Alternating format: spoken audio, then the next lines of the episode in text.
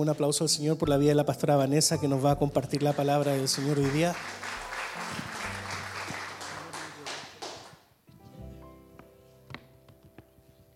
Amén. Bueno, hoy día me tocó doble, digo doble porque también el poder ministrar la alabanza es un desafío, porque pensamos que no es solamente cantar, sino también poder ministrar lo que hay en el corazón del Padre. Amén. Bueno, la verdad les quiero ser súper honesta el día de hoy. Y es que yo he peleado mucho con el Señor por esta palabra que voy a ministrar. Hasta hoy día en la mañana le comentaba a Brenda y a mi hija, le decía, Señor, por favor, yo no quiero predicar esto, no lo quiero predicar. Eh, es más, pensé entregarle toda la prédica y entregársela a mi esposo y que él la estudiara y viera cuándo la predicara y yo hoy día predicaba otra cosa.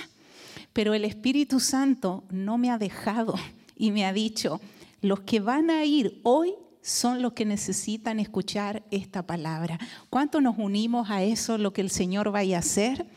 Hermano, y yo le digo, o sea, tengo mucho temor del Señor, de lo que les voy a compartir el día de hoy, pero sí estoy clara que la iglesia lo necesita escuchar. Amén.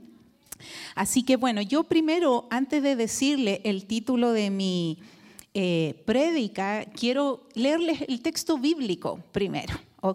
Que vayamos a la palabra del Señor y lo vamos a leer en el libro de Lucas. Esta historia eh, que sucedió con Jesús aparece en los tres evangelios. Hay cuatro evangelios. ¿Cuáles son? Mateo, Marcos, Lucas y Juan. Ok, esta historia aparece en Mateo, Marcos y Lucas. En Juan no aparece. Y cuando una historia te aparece tres veces, hermano, esto no es por coincidencia ni por nada, es por algo. Amén. Así que vamos a leerlo en el libro de Lucas capítulo 18, del versículo 18 al 30. Eh, y si me acompañan ustedes ahí, yo sé que la letra está un poquito más pequeña, pero la leemos en el nombre del Señor. Amén. Dice su palabra entonces, un hombre principal le preguntó diciendo, Maestro bueno, ¿qué haré para heredar la vida eterna? Jesús le dijo, ¿por qué me llamas bueno? Ninguno hay bueno sino solo Dios. Los mandamientos sabes, no adulterarás, no matarás, no hurtarás, no dirás falso testimonio, honra a tu padre y a tu madre. Él dijo, todo esto lo he guardado desde mi juventud. Jesús oyendo esto le dijo, aún te falta una cosa. Vende todo lo que tienes y dalo a los pobres, y tendrás tesoro en el cielo. Y ven y sígueme. Entonces él oyendo esto se puso muy triste porque era muy rico. Al ver Jesús que se había entristecido mucho dijo, cuán difícilmente entrará en el reino de Dios los que tienen riquezas, porque es más fácil pasar un camello por el ojo de una aguja que entrar un rico en el reino de Dios. Y los que oyeron esto dijeron, ¿quién pues podrá ser salvo? Y él dijo, lo que es imposible para el hombre es posible para Dios. Entonces Pedro dijo, he aquí, nosotros hemos dejado nuestras posesiones y te hemos seguido. Y él le dijo, de cierto os digo que no hay nadie que haya dejado casa o padres o hermanos o mujer o hijos por el reino de Dios que no haya de recibir mucho más en este tiempo y en el siglo venidero la vida eterna. Amén. Cierra ahí tus ojos, hermano, y yo te invito a que podamos orar Padre, gracias, gracias, porque sabemos que la mesa está servida, que el alimento está preparado para nosotros el día de hoy. Yo te pido, Señor, que nada, nada que pueda venir de mi alma interfiera con lo que tu Espíritu quiere hablar el día de hoy a la iglesia. Señor, que no solamente sean palabras ungidas, sino que tengamos también oídos ungidos para poder escuchar esta palabra y que pueda haber fruto en abundancia. Te doy a ti toda la gloria y la honra en el nombre de Jesús. Amén. Amén. Bueno, eh, esta historia, la verdad, eh, y como yo le he puesto eh, como título a esta prédica, y si me la puedes poner ahí, Javi, le he puesto de esta manera, porque esto es lo que Dios me habló hace semanas atrás. Me dijo conflicto de intereses conflicto de intereses. Y a lo mejor ahora el título le está haciendo sentido a usted, porque dicen, hmm, en realidad, esta historia está titulada en los evangelios como El joven rico. Así se llama si usted lo busca en su Biblia. El subtítulo dice El joven rico. Y se produce aquí esta situación de conflictos de intereses. Y voy a, leerles, porque lo que más voy a presentarles hoy día van a ser principalmente las citas bíblicas y vamos a ir leyéndolo todos juntos. Pero yo eh, busqué realmente qué era la definición de un conflicto, hermano. Y si me lo puedes poner. Y el conflicto, ¿sabes cómo se define? Como cualquier fuerza o posición que en un determinado momento entra en desacuerdo, pudiendo ser por interés o, o por discrepancias. Un conflicto, algo que va en contra completamente. Vuelvo a la historia, hermano. Estamos hablando de la historia del joven rico. Este joven tenía sus propios intereses, está claro, ¿verdad? Pero ¿cuáles eran realmente los intereses del reino de Dios?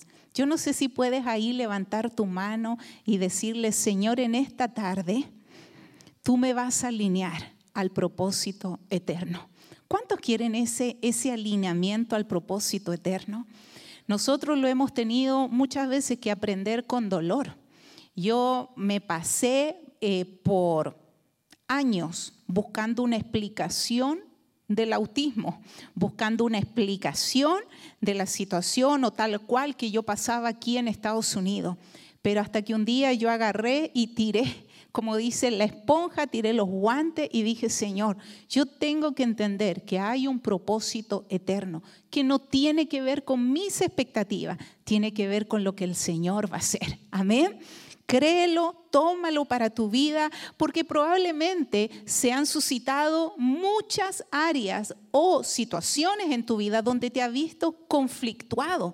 ¿Hago esto o no hago esto? ¿Decido esto o no decido esto? Eh, ¿Me voy por este lado o me voy por este otro lado? Pero ¿qué dice el Señor de todo esto? ¿Qué es lo que dice Él?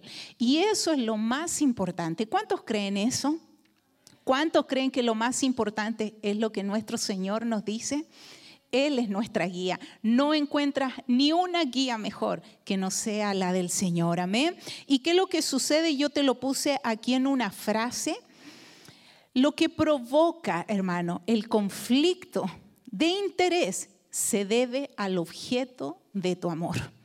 ¿Qué es lo que tú más amas? Lo que tú más amas es lo que te va a conflictuar finalmente con el propósito de Dios. Amas más tu trabajo que la iglesia, amas más a tu esposa que a Dios, amas más a tus hijos que a Dios, amas más tus deleites, tus pasiones, tus eh, entretenciones que a Dios es ahí donde se produce el conflicto de interés. O sea, el reino tiene un interés, tú tienes otro interés. Me voy explicando y es ahí donde día a día el enemigo también y tu carne está, hey, pero si esto no vayas a la iglesia, no es entretenido, eh, es importante, tú viniste a esta nación a trabajar, no olvídate de eso, si sobra tiempo, le dejamos tiempo a Dios, si sobra tiempo, oramos, si sobra tiempo, leemos la Biblia y te ves confrontado día a día a un conflicto de interés. ¿Por qué? Porque tu cuerpo, tu alma, eh, tu carne quiere otra cosa muy diferente a lo que el Señor quiere. Y quiero leerte ahí en Primera de Timoteo capítulo 6 del versículo 7 al 10 que dice, porque nada hemos traído a este mundo. ¿Lo puedes decir conmigo esta primera frase? Porque nada hemos traído a este mundo y sin duda nada podremos sacar. Así que teniendo sustento y abrigo, estemos contentos con esto, porque los que quieren enriquecerse caen en tentación y lazo y en muchas codicias necias y dañosas que hunden a los hombres en destrucción y perdición. Y ahora sí, el versículo 10, por favor, léelo conmigo. Que lo que dice, porque raíz, a ver iglesia, porque raíz de todos los males es el amor a qué? al dinero, el cual, codiciando algunos, se extravían de la fe y fueron traspasados de muchos dolores. Oye, qué tremendo lo que dice acá. Mira la, última, la última parte que dice, y fueron traspasados. O sea, ¿tú te imaginas una espada traspasándote? Yo quiero decirte, si tu mirada, y Dios nos libre como iglesia, está en el dinero o lo que te puede dar este país, déjame decirte, no te lo digo yo, te lo dice la Biblia y yo lamento tener que decírtelo, pero es así, tú vas a ser traspasado de dolores. ¿Cuántos quizás están en este momento pensando en, lo que han vivido de aquí o en la historia como inmigrantes que han tenido en todos estos años aquí. Y puedes hacer una reflexión y decir, ¿será que por eso yo he sufrido tanto? ¿Será que por eso yo he tenido tantas situaciones difíciles?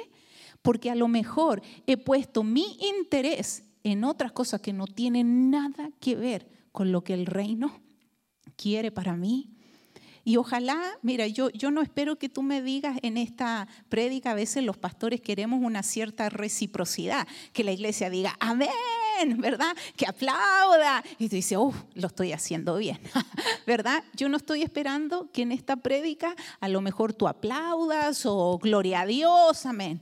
Pero sí que tengas una profunda reflexión con lo que el Señor está hablando el día de hoy a tu vida. ¿Cuántos pueden decir amén a eso? Amén. Bueno, una, un planteamiento que te quiero hacer y ahí te lo puse. ¿Cómo saber si caí en un conflicto de interés? Porque a lo mejor tú dices, pastora, esta es para la gente que no vino hoy día a la iglesia, ¿verdad? No, no, nosotros, y aquí me ve, estoy presente, vine, vine, ¿ok? ¿Cómo sabes tú que caíste en un conflicto de interés? Y yo te puse dos respuestas, pero el Espíritu Santo te puede mostrar más a ti, porque la revelación nunca termina, la revelación de la palabra siempre va en aumento. ¿Por qué, hermano?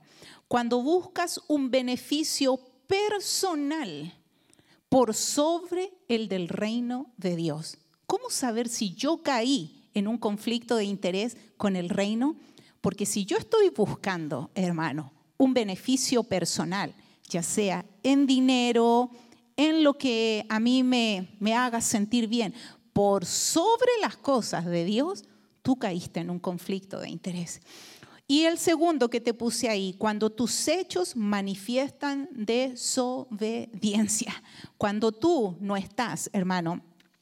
Y yo quisiera, yo siento que esta palabra de alguna manera te está prendiendo luces amarillas y te las prende así como decir, cuidado, cuidado, cuidado, cuidado, peligro, peligro, y no solamente porque tú vengas el día domingo, sino también por cómo tú estás manejando tu agenda diaria. Cómo tú evalúas cada día o en la noche a ver qué tengo que hacer mañana. A ver qué voy a hacer, el trabajo, las compras, eh, la limpieza, no sé, lo que tú tengas que hacer, responsabilidad. Y yo no estoy diciendo que no tengas que trabajar, pero sí hay algo claro, hermano que no hay tiempo que perder.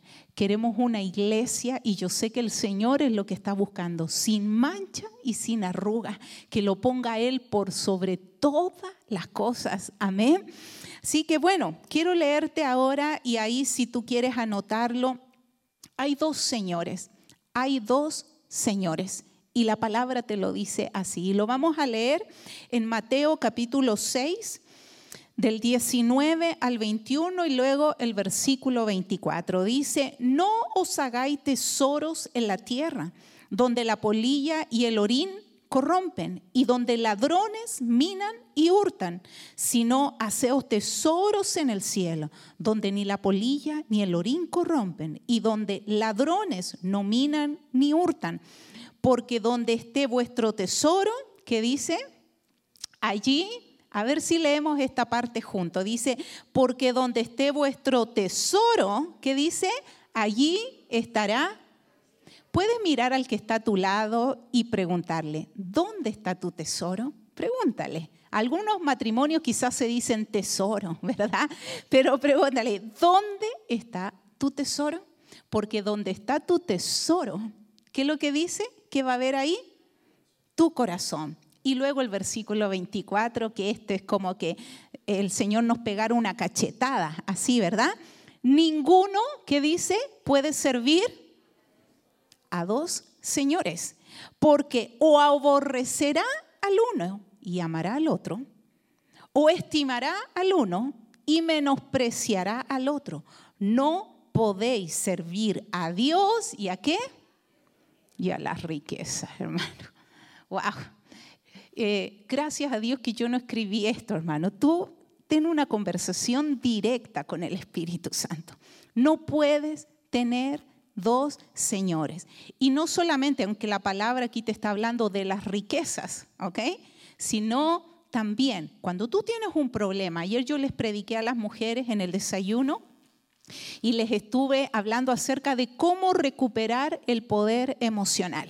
¿Cómo lo recuperamos? Cuando tú también, de alguna manera, pones las situaciones de tu alma por sobre lo que Dios quiere, déjame decirte, tú estás sirviendo a dos señores.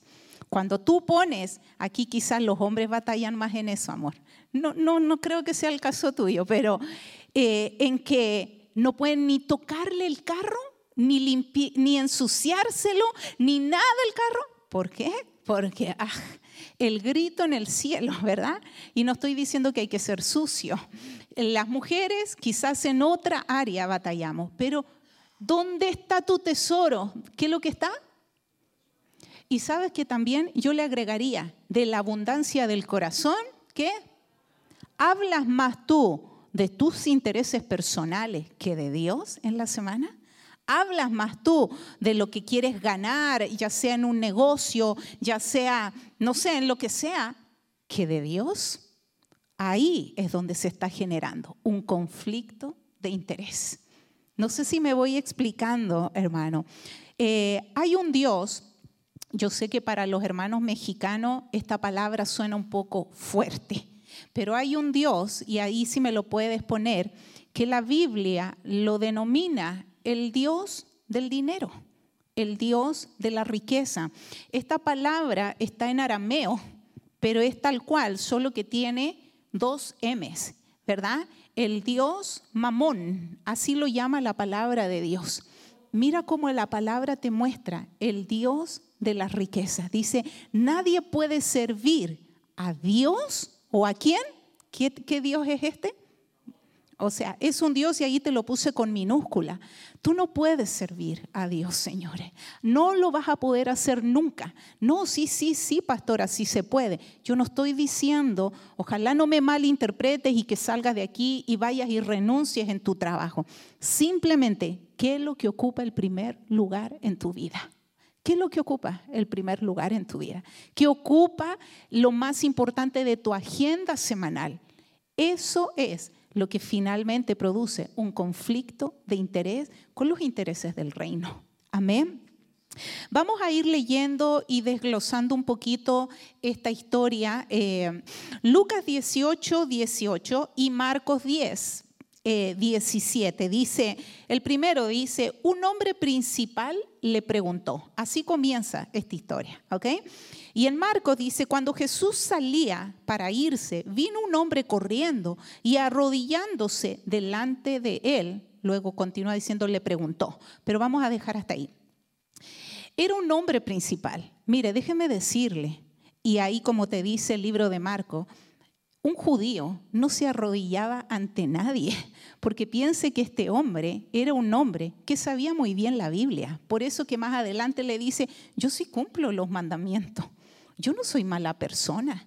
Yo soy, yo, yo trato un poco de llevarlo a nuestra realidad hoy día, y esto se lo he oído a mucha gente. La otra vez nos reíamos con Diamantina. Yo soy noble, ¿verdad? Yo soy buena persona. ¿Cuánto han dicho yo soy buena persona, hermano? ¿Verdad? Yo no soy mala persona, yo soy buena. O tú has definido otra persona. Incluso nosotros como pastores hemos conocido personas, oh no, sí, se ve bien buena persona, pero en la semana le pegó unas cachetadas a la esposa. O sea, ¿qué pasó? Se veía tan buena persona. O, o, veíamos a una mujer y en la semana la escuchamos por ahí decir unas groserías. O sea, ¿cuál es nuestro concepto de buena persona? Que probablemente es muy diferente a buena persona de lo que dice el Señor. Este hombre se veía un hombre bueno, se veía que cumplía la palabra de Dios, pero aún así no le fue suficiente no le era suficiente. Y yo sé que a lo mejor tú me vas a decir, pero pastora, viene justo hoy día a la iglesia. O vine hoy día. Ya, estoy mostrando. Dios me importa. Vine a la iglesia. Ok, no tenía ganas de venir, pero vine a la iglesia. Y más encima, usted me está diciendo que esto no es suficiente. Es que Dios ve tu corazón, hermano.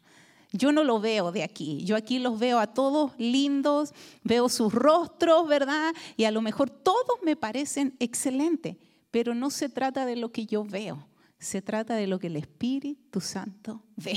Amén. Voy a ir al siguiente versículo, Lucas 18, eh, el versículo 18 y 19. Dice, un hombre principal le preguntó diciendo, Maestro, bueno, Jesús le dijo, ¿por qué me llamas nuevo? Ninguno hay bueno, sino solo Dios. Amén. Mira cómo el Señor Jesucristo, el Salvador, que aunque todavía no había ido a la cruz, le pregunta a este hombre, ¿por qué me dices bueno? ¿Y sabes por qué? Porque él se movía en los conceptos humanos. Él lo fue a ver a Jesús como un rabino, no como un salvador.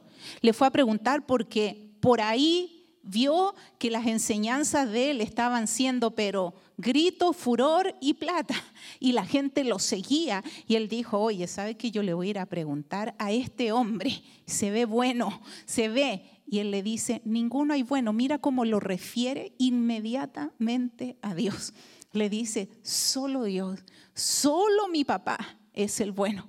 Yo no. ¿Cuántos pueden reconocer hoy día eso y decir, yo sin Cristo no valgo nada. Si Cristo no estuviera aquí, yo no soy nada, hermano.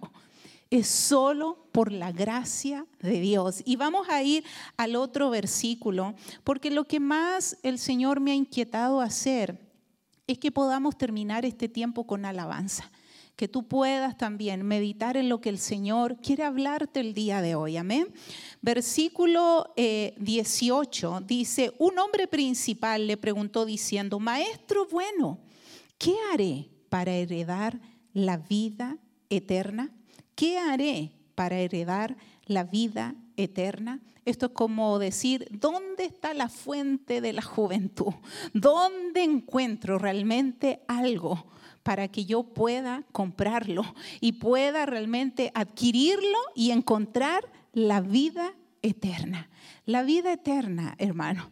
Hay algo que el mundo hoy en día ha sacado por completo su mirada de lo que es entender lo que es la salvación.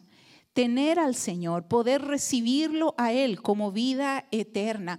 Yo creo que hay algo en este tiempo que Dios tiene que despertar en los hijos de Dios. Yo les soy honesta, cuando Dios me empezó a hablar esta palabra, yo empecé a vivir una experiencia de tristeza, pero no de tristeza en mi alma, sino porque me empecé a recordar de cuánta gente le hemos predicado y han tenido un compromiso con el Señor, pero que Dios no se merece. Un compromiso realmente... Eh, vergonzoso, que da mucho que desear, porque cuando tú entiendes que Él es el que lo ha dado todo, que tú no mereces nada, que todo ha sido por gracia. Mira, yo venía acá en el 360, yo me, nosotros vivimos en Grand Prairie y siempre tomo el 360 para venirme del sur hacia acá y me bajo en la Park Road. Entonces, siempre nos encontramos con un poco de taco o de tráfico en el área de La Pulga. ¿Sí sabe dónde está La Pulga? ¿Cuántos han ido a La Pulga? ok, en La Pulga, ¿verdad? Y yo digo, ¿qué poder de convocatoria tiene la pulga que no la tiene la iglesia, hermano? Porque si yo viera que aquí de eh, toda la Collins hay línea para entrar a la iglesia. Yo te digo, la única vez que hemos tenido línea para la iglesia ha sido cuando hemos dado cosas de regalo, cuando hemos dado mochilas o hemos dado comida. Una vez nos dijeron que la fila llegó hasta los cowboys, o sea, mira la fila para poder entrar aquí al parking y recibir lo que les estamos dando. Deja eso, que a lo mejor hay gente que no conoce a Cristo, pero a los que conocen a Cristo, hay veces que los llama más la pulga o el mol o el juego de fútbol o lo que sea, hermano, que venir y recibir una palabra. Qué tremendo, amén. Bueno, voy a continuar, yo me voy a ir apurando porque sé, y no sé, se siente un poco caliente aquí adentro, ¿verdad? Y eso que yo soy bien friolenta, pero el, el calor a veces da un poquito de sueño. Dice Mateo 19, 18 y 19. Contestó Jesús, no mates, no cometas adulterio, no robes, no preste falso testimonio, honra a tu padre y a tu madre y ama a tu prójimo como a ti mismo. En este eh, libro de Mateo, a diferencia de los otros, él agrega un sexto mandamiento, le dice, ama a tu prójimo como a ti mismo. O sea, le está diciendo, cinco mandamientos de los diez mandamientos. ¿Y qué le contesta este joven? Yo lo cumplo, yo lo hago, Señor. Yo en esto no, no, he estado mal. Y si me pasas al siguiente, por favor, Marcos 10, 20, 21, dice que él le contesta, Maestro, todo esto lo he guardado desde mi juventud. Dijo el hombre, Jesús mirándolo, lo amó y le dijo. ¿Sabe? Yo quiero destacar esa palabra, lo amó. Cosa que solamente en Marcos lo dice, no lo dicen los otros evangelios. Dice, y Jesús mirándolo, lo amó. O sea, yo a veces pienso que nosotros como pastores probablemente somos un poco más duros cuando vemos un comportamiento de alguien que no se quiere comprometer, pero dice que él de alguna forma tuvo misericordia con este joven y dice que lo amó. Y le dijo, luego después de eso, ¿verdad? Que solo le faltaba una cosa. Y lo vamos a poner ahí, Javi, por favor. Te lo voy a poner en estas eh, tres versiones. A lo mejor lo vas a ver ahí pequeño, pero yo quise ponértelo como está en los tres evangelios, esto definido. Dice que Jesús le dijo, una cosa te falta. Ve y vende cuánto tienes y da a los pobres y tendrás tesoros en el cielo. Entonces vienes y me sigues. En Lucas dice, aún te falta una cosa. Vende todo lo que tienes y dalo a los pobres y tendrás tesoros en el cielo. Y ven y sígueme. Y por último, Mateo lo, lo dice de esta manera. Si quieres ser perfecto, anda, vende todo lo que tienes y dáselo a los pobres y tendrás tesoros en el cielo y luego ven y sígueme. ¿Cuál era entonces la condición? Haz todo esto y después de esto me puedes seguir. O sea, había que tomar una decisión. Pero yo quiero destacar, y se los puse ahí con mayúscula, la palabra perfecto, perfecto. Fíjate que perfecto también se dice shalom, que significa paz también significa perfecto. O sea que para que tú tengas paz, para que tú puedas tener esa perfección, para que tú puedas decir, yo necesito, Señor, experimentar la paz completa de ti, de la única manera que va a ser, va a ser poniéndolo a Él en primer lugar. Solo Él. Tú no puedes sacar al Señor de un lugar que solo Él merece honra. Y quiero leerte aquí en Lucas 14, 33, que dice, así pues, cualquiera de vosotros que no renuncia a todo lo que posee, no puede ser mi discípulo. O sea, todo lo que el Señor de alguna manera te está diciendo, y vuelvo a hacer esta aclaración, yo no te estoy diciendo que vayas mañana y renuncies a tu trabajo, pero Dios está escudriñando tu corazón. Dios está viendo qué tienes en primer lugar en tu vida. Hermano, yo estoy dando esta palabra eh, con mucho temor y temblor en mi espíritu, porque yo creo que Dios necesita estremecer algo, especialmente con aquellos que quieren servirlo, realmente de todo corazón. Quiero leerte ahí también en Santiago capítulo 4, versículo 17. Dice, y al que sabe hacer lo bueno y no lo hace, ¿qué es lo que dice ahí finalmente? ¿Lees? A ver si lo decimos. Y al que sabe hacer lo bueno y qué? Y no lo hace, ¿qué es lo que lees? Aquí te rompe toda la idea que tú tienes de ti mismo, ¿verdad? Que tú dices, pero yo no soy mala persona, yo no le hago mal a nadie. Hermano, la justicia de Dios no tiene que ver con lo que el ser humano entiende, incluso de que Él es justo, tiene que ver solamente con lo que Él piensa de ti. Somos pecadores, no merecemos nada, solo por la gracia de Dios tenemos todo. ¿Cuántos creen eso? Aleluya. Quiero leerles también ahí en Marcos capítulo 10. No me, no me falta mucho porque sé que también eh, hay cansancio y a veces día domingo a mí me gusta también que las familias puedan compartir juntos. Dice Marcos 10, 22. Pero el afligido por estas palabras se fue triste porque era dueño de muchos bienes se fue triste. O sea, ¿sabe? Yo pienso, había tanta gente que venía con Jesús, eh, contento, buscando, porque sabía que iban a encontrar una respuesta. Pero yo no he ido, o al menos no he leído de otra historia en la Biblia donde alguien llegó contento y se fue triste.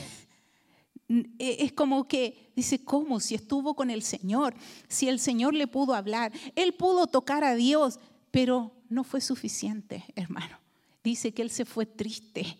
¿Por qué?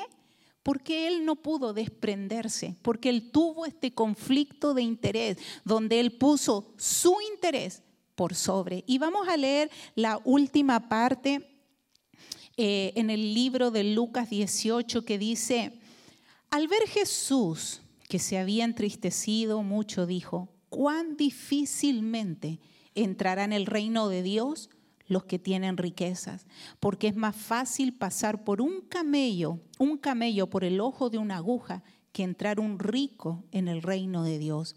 Y los que oyeron esto dijeron, ¿quién pues podrá ser salvo? Y él les dijo, lo que es imposible para los hombres es posible para Dios.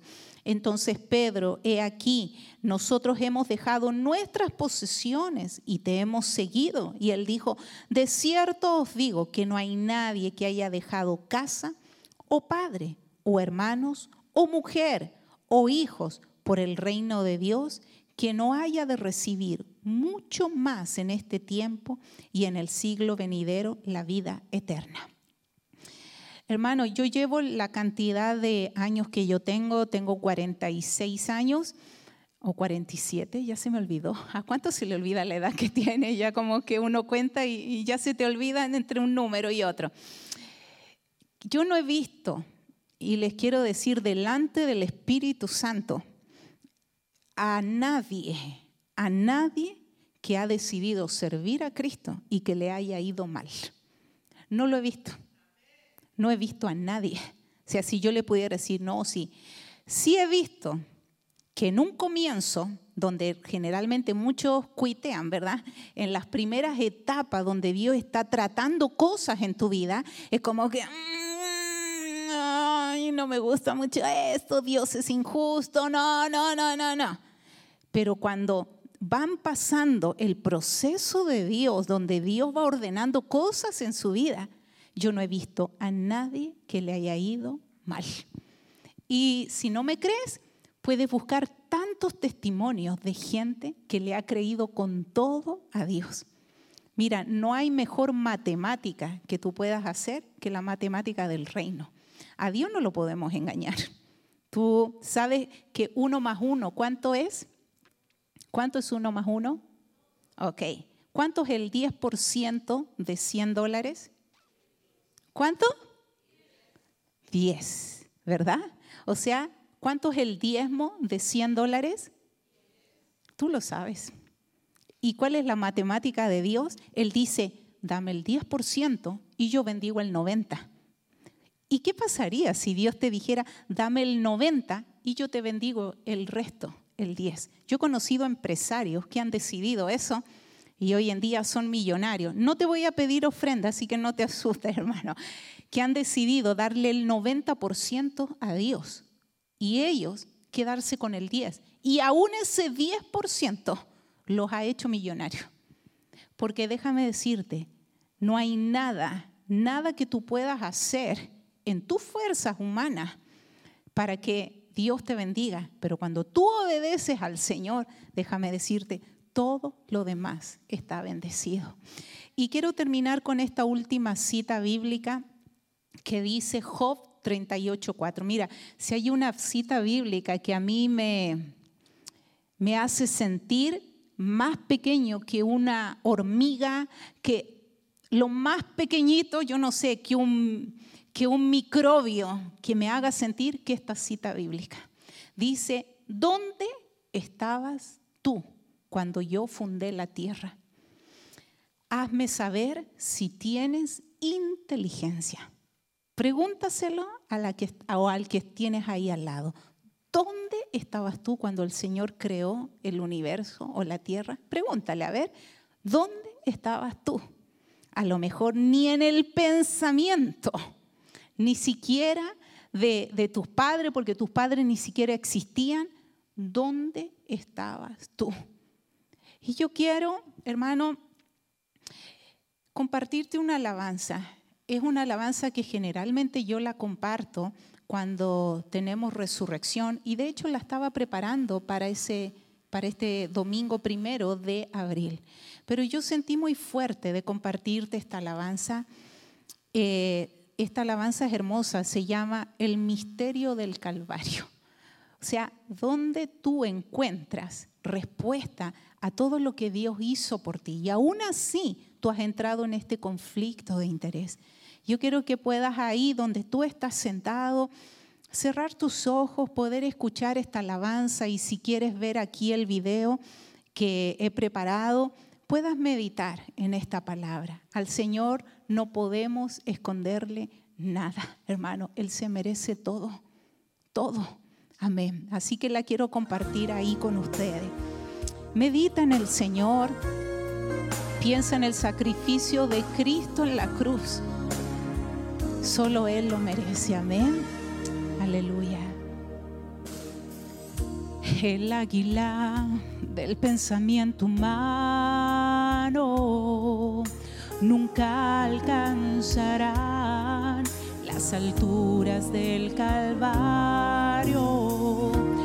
Hay monte ni lugar más alto. No hay misterio más oculto que haya sido revelado. Si pudieras comprender, si pudieras ver tan claro lo que el carpintero aquel vino a hacer en el Calvario.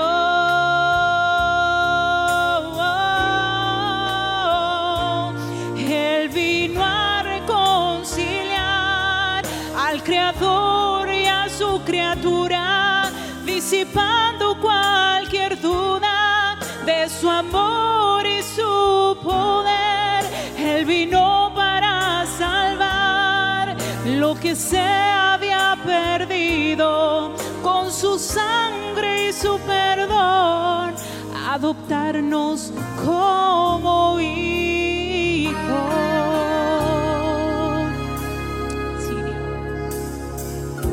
Aquella cruz bañada de amor quedó anclada para siempre en mi corazón. Si pudieras comprender, si pudieras ver tan claro lo que el carpintero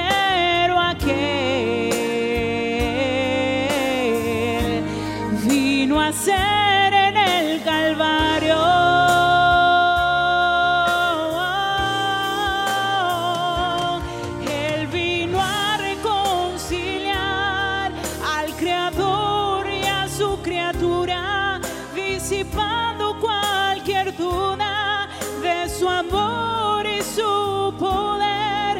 Él vino para salvar lo que se había perdido con su sangre y su perdón, adoptarnos como hijos. Si puedes ponerte de pie, levantar tus decirle mi compromiso es contigo. Él vino a reconciliar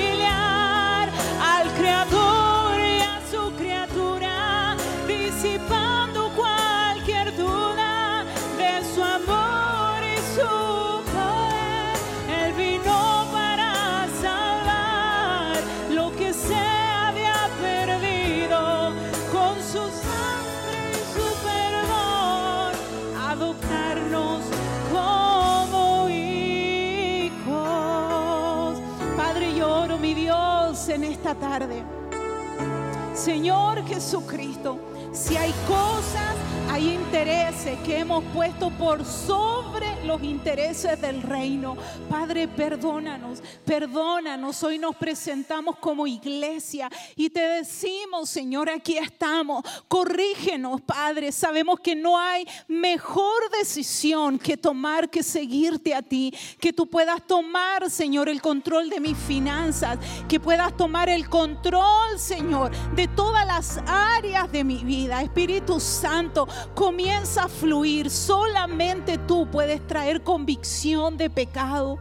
Señor, si te hemos fallado en este tiempo, Padre, recíbenos. Queremos ser una iglesia sin mancha y sin arruga, que esté lista, lista y preparada, Señor, para tu venida.